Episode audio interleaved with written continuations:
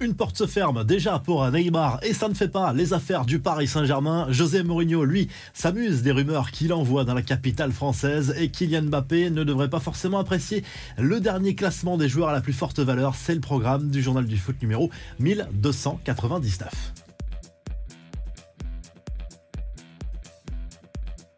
Où jouera Neymar la saison prochaine. Plusieurs options s'offrent aux Brésiliens, même s'il faudra peut-être faire un gros effort au niveau du salaire. En Angleterre, Chelsea et Newcastle étudient toujours cette éventualité, même si les Magpies ont démenti récemment. Une chose est sûre, le PSG veut s'en séparer cet été pour attirer d'autres profils. Visiblement, le Barça ferme la porte à un éventuel retour. Le club catalan n'a jamais, ni de près ni de loin, étudié la possibilité de faire revenir Neymar cet été. Le PSG qui espère d'ailleurs faire un grand ménage cet été pour accueillir des joueurs au profil différents. Victor Osimhen est bien dans le viseur des champions de France. Ça va faire parler d'ailleurs le buteur du Napoli s'est offert une virée à Paris avec son agent cette semaine. De quoi alimenter les rumeurs sur un potentiel transfert cet été.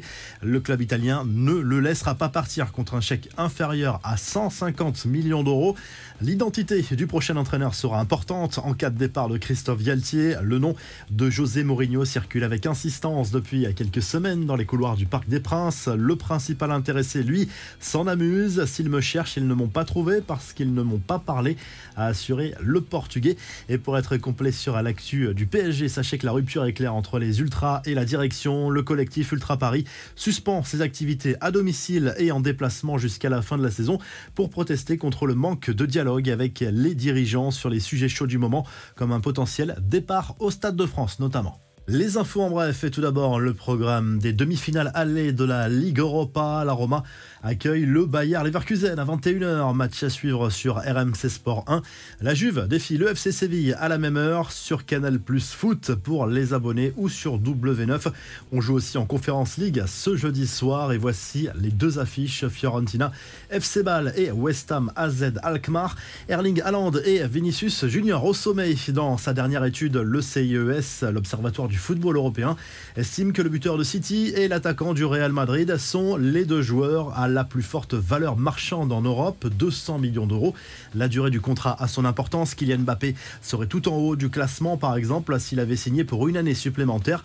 Le Parisien qui partage du coup la troisième place avec Jude Bellingham et Pedri, 150 millions d'euros pour ces trois-là. L'Arabie Saoudite fait désormais les yeux doux à Hugo Lloris, dont l'aventure pourrait se terminer cet été avec Tottenham.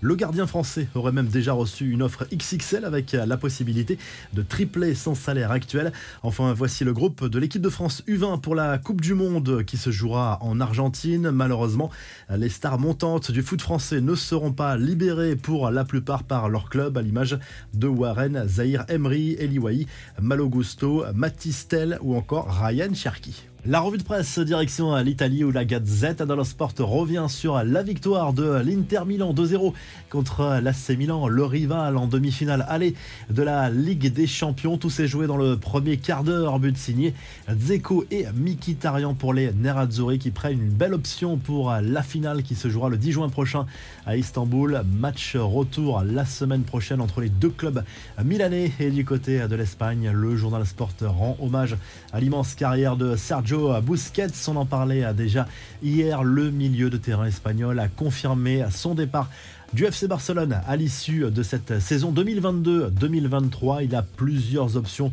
pour son avenir. Son ami et ancien partenaire Lionel Messi lui a rendu un bel hommage sur les réseaux sociaux. Jordi Alba pourrait limiter, même s'il y a plusieurs sons de cloche sur ce dossier. Si le journal du foot vous a plu, n'oubliez pas de liker et de vous abonner. Et on se retrouve très vite pour un nouveau journal du foot.